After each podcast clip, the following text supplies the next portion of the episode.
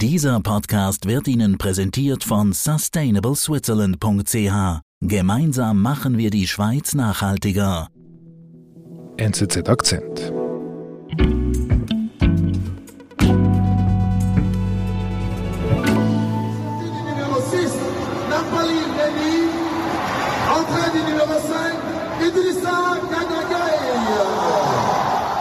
Idrissa Gueye ist ein senegalesischer Spieler, ein sehr bekannter Fußballstar, einer der bekanntesten Spieler seines Landes. Er ist 32, spielt im defensiven Mittelfeld. Er ist äh, bekannt dafür, zweikampfstark zu sein, viele Pässe abzufangen.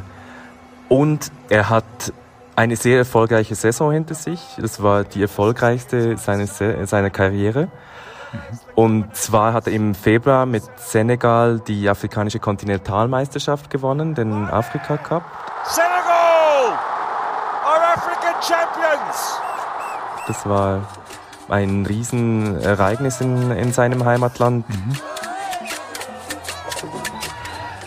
Und mit seinem Club, mit Paris Saint-Germain, hat äh, Idrissa Gueye die Meisterschaft gewonnen.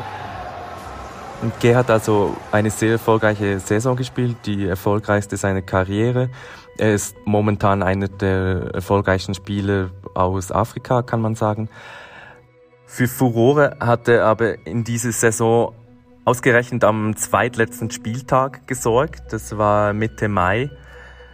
Und zwar in einem Spiel, in dem er gerade nicht gespielt hat. Und das war ausgerechnet am Internationalen Tag gegen Homo- und Transphobie. Idrissa Gueye, der senegalesische Starfußballer von Paris Saint-Germain, sorgt für Schlagzeilen.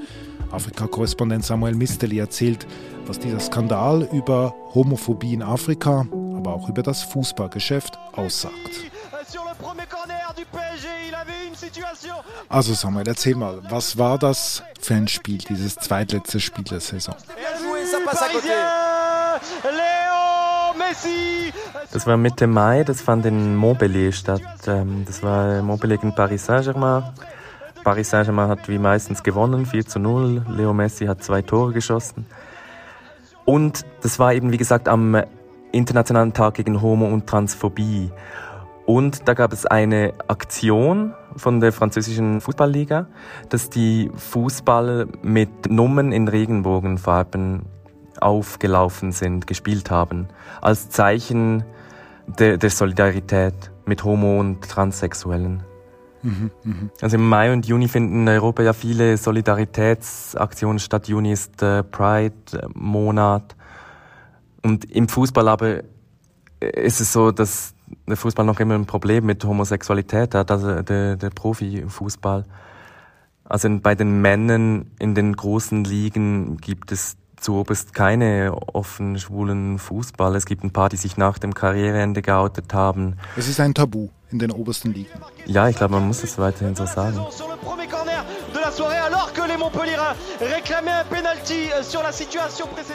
Aber immerhin jetzt diese Leibchenaktion in der französischen Liga. Ja, an diesem Spieltag spielen äh, alle Spieler mit diesen Trikots mit den Nummern in äh, Regenbogenfarben. Auch die Spiele von, von PSG, das ist ein Star-Ensemble mit Messi, Mbappé, Neymar. Aber Idrissa Gueye, der steht nicht auf dem Feld, der sitzt auf der Tribüne. Weiß man warum? Bueno, yo, mi posición es la misma que comenté después del partido. Das hat sein Trainer nach dem Spiel so begründet, dass er gesagt hat, der Idrissa habe aus persönlichen Gründen nicht äh, mitgespielt. Situaciones de índole personal, individuales, de decisiones individuales, de, de situaciones personales. Das stand dann so im Raum und dann nach ein paar Tagen wurde klar durch Medien berichtet, dass Gay nicht in diesem Trikot hatte spielen wollen. Mhm. Und zwar offenbar, weil er gläubiger Muslim ist und aus religiösen Gründen, weil er diese Aktion nicht unterstützen wollte. Mhm. Und die Medien berichten dann unter anderem auch, dass Gay schon vor einem Jahr bei derselben Aktion nicht mitgemacht hatte. Damals lautete die Begründung, er habe eine Magen-Darm-Grippe. Mhm. Okay. Was passiert dann in Frankreich?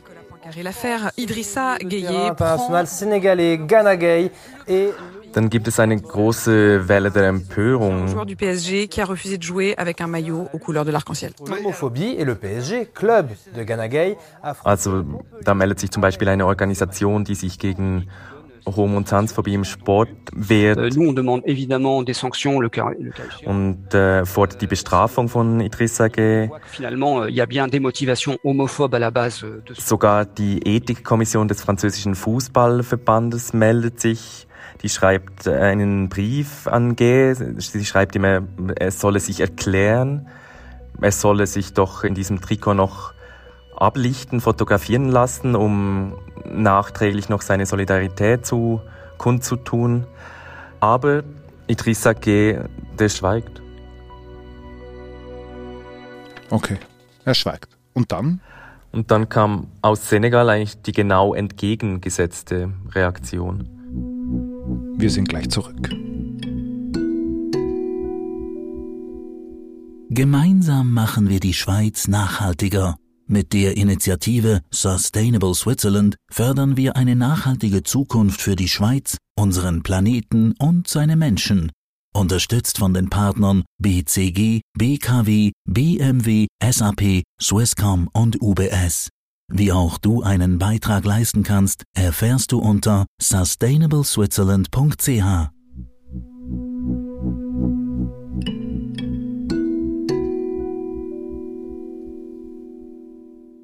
Was war denn los im Senegal? Idrissa Gana Gay va pas porter la couleur des homosexuels. Also da, da kam eine riesige Welle der, der Solidarität, le droit de respecter ses principes. auch des Unmuts darüber, wie Idrissa in, in Europa behandelt wurde.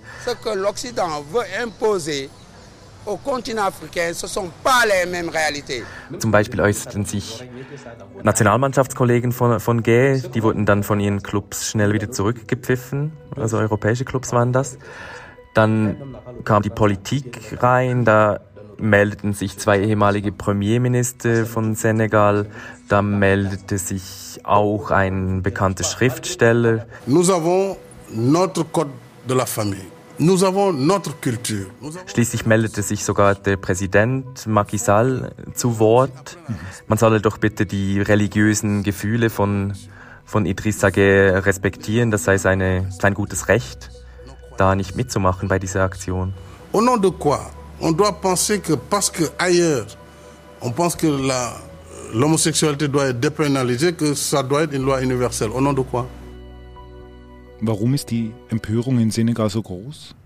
Ja, man muss wissen, dass Homophobie sehr verbreitet ist in, in Senegal. Senegal ist ein sehr religiöses Land, 90 Prozent äh, muslimisch. Es ist so, dass Homosexualität unter Strafe steht. Es kann mit bis zu fünf Jahren Gefängnis bestraft werden, homosexuelle Handlungen. Also man lebt schlicht im Untergrund als Homosexueller in Senegal. Ich glaube aber auch die Reaktion, die aus Senegal da kam, hatte stark auch damit zu tun, dass man das Gefühl hatte, da wird ein Afrikaner in Europa bevormundet und gerade in Frankreich, der ehemaligen Kolonialmacht, und dass man da dem Afrikaner sagt, wie es sich zu verhalten hat und was er zu sagen hat, das, das kam nicht gut an. Das ist irgendwie nachvollziehbar. Dass er kommt aus einem Umfeld, wo, wo man nicht einfach so ein T-Shirt anzieht und sich äh, für gleiche Rechte für Schwule und Lesben einsetzt. Ja, das ist so. Aber die, die Aktion hat sich nicht nur auf, auf Senegal äh, beschränkt, also die Solidaritätswelle, sondern das ging über Senegal auf Westafrika, weiter auf Afrika, sogar über den Kontinent hinaus. Hello, dear brothers and sisters of Africa. Hello, dear Internet. Da gab es einen Hashtag, der hieß We Are All Idrissa, der hat die Runde gemacht. Das war zeitweise der beliebteste Hashtag der Welt auf Twitter. Und da hat ganz viel Zustimmung erhalten. Das war auch eine ziemliche Bandbreite von, von Wortmeldungen. Da gab es von krasser Homophobie bis zu lass den Mann doch seine Meinung sagen. Controversy simply because he refused to come out publicly to support homosexuals and LGBT Und community. überrascht dich das, da, diese Solidarität aus ganz Afrika? Nein, das überrascht mich nicht, weil halt Homosexualität ein Reizthema ist in ganz vielen Ländern auf dem Kontinent. Also in etwa der Hälfte aller Länder in Subsahara-Afrika gibt es Gesetze, die Homosexualität unter Strafe stellen. Mhm. Da gibt es auch neuere Bestrebungen, zum Beispiel in, in Ghana war vor ein paar Monaten eine große Diskussion um ein neues Gesetz, das sogar das Werben für LGBT-Rechte unter Strafen stellen will, mit bis zu zehn Jahren Gefängnis. Also es ist ein sehr schwieriges Thema und die Diskussion läuft dann häufig so, dass es heißt, Homosexualität, das sei etwas Unafrikanisches, das sei etwas, das von den Kolonialisten eingeführt worden sei nach Afrika und das jetzt auch von NGOs, von internationalen Organisationen propagiert werde und dass man so quasi afrikanische Kultur entfremde, verfremde. Mhm. Aber das Ironische an der Geschichte ist, dass eigentlich nicht Homosexualität von den frühen Kolonialmächten nach Afrika importiert wurde, sondern dass man auch sagen kann, dass Homophobie importiert wurde in Form dieser Gesetze, weil viele dieser Gesetze stammen äh, noch aus der Kolonialzeit und wurden nie abgeschafft. Interessant, wie weit das zurückgeht, aber wie erklärst du dir das, dass diese homophoben Strömungen in Afrika weiter so präsent sind? Also es hat zum tun mit, mit Religion. Es sind oft junge evangelikale Kirchen, die da am radikalsten schreien. Also es sind nicht nur, wie jetzt im Fall von Gay, nicht nur die Muslime, sondern es sind häufig die radikale christliche Kirchen, die auch oft international verbandelt sind, also mit äh, Europa oder, oder den USA, die diese Gesetze auch zu pushen versuchen. Also es ist auch so, dass Religion ist ein Riesending in Afrika und das ist halt auch etwas, was Politiker die schwenken auch dann die religiöse Fahne und geben sich als, als gute Christen. Das ist Opportunismus. Du kannst als Politiker, du kannst schlicht sehr billig punkten mit der Homophobie. Und was ist eigentlich mit Idrissa? Ich meine, wir sprechen jetzt seit zwölf Minuten über ihn. Das Skandalspiel ist jetzt schon länger her, Ende Mai, und er schweigt immer noch. Idrissa schweigt immer noch, der hat sich bis heute nicht geäußert. Mhm.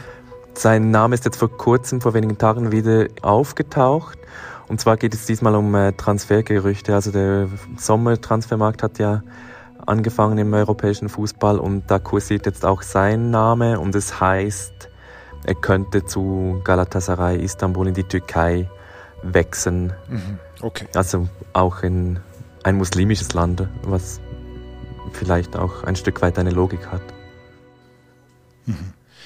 Was zeigt dir denn jetzt diese Geschichte? Ich meine, quasi auch, auch dein Blick als Korrespondent, wenn du uns spiegelst, auch unser Blick auf Afrika, was zeigt dir diese Geschichte? Also für mich ist es am Ende vor allem auch eine Geschichte über Verlogenheit und zwar in mehrerlei Hinsicht. Mhm.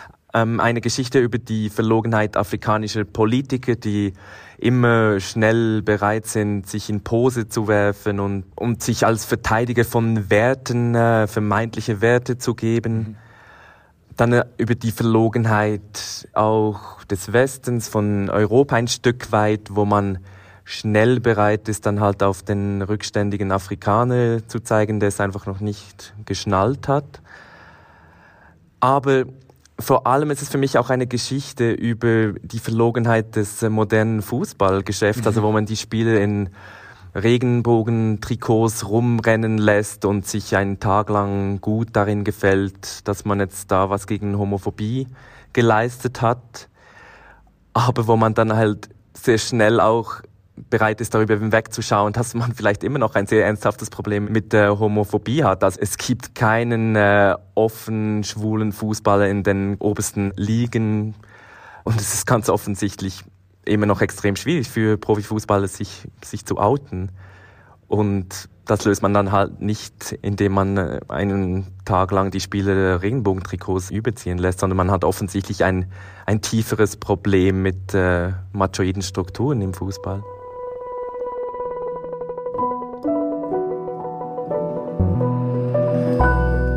Lieber Samuel, vielen Dank. Danke, David.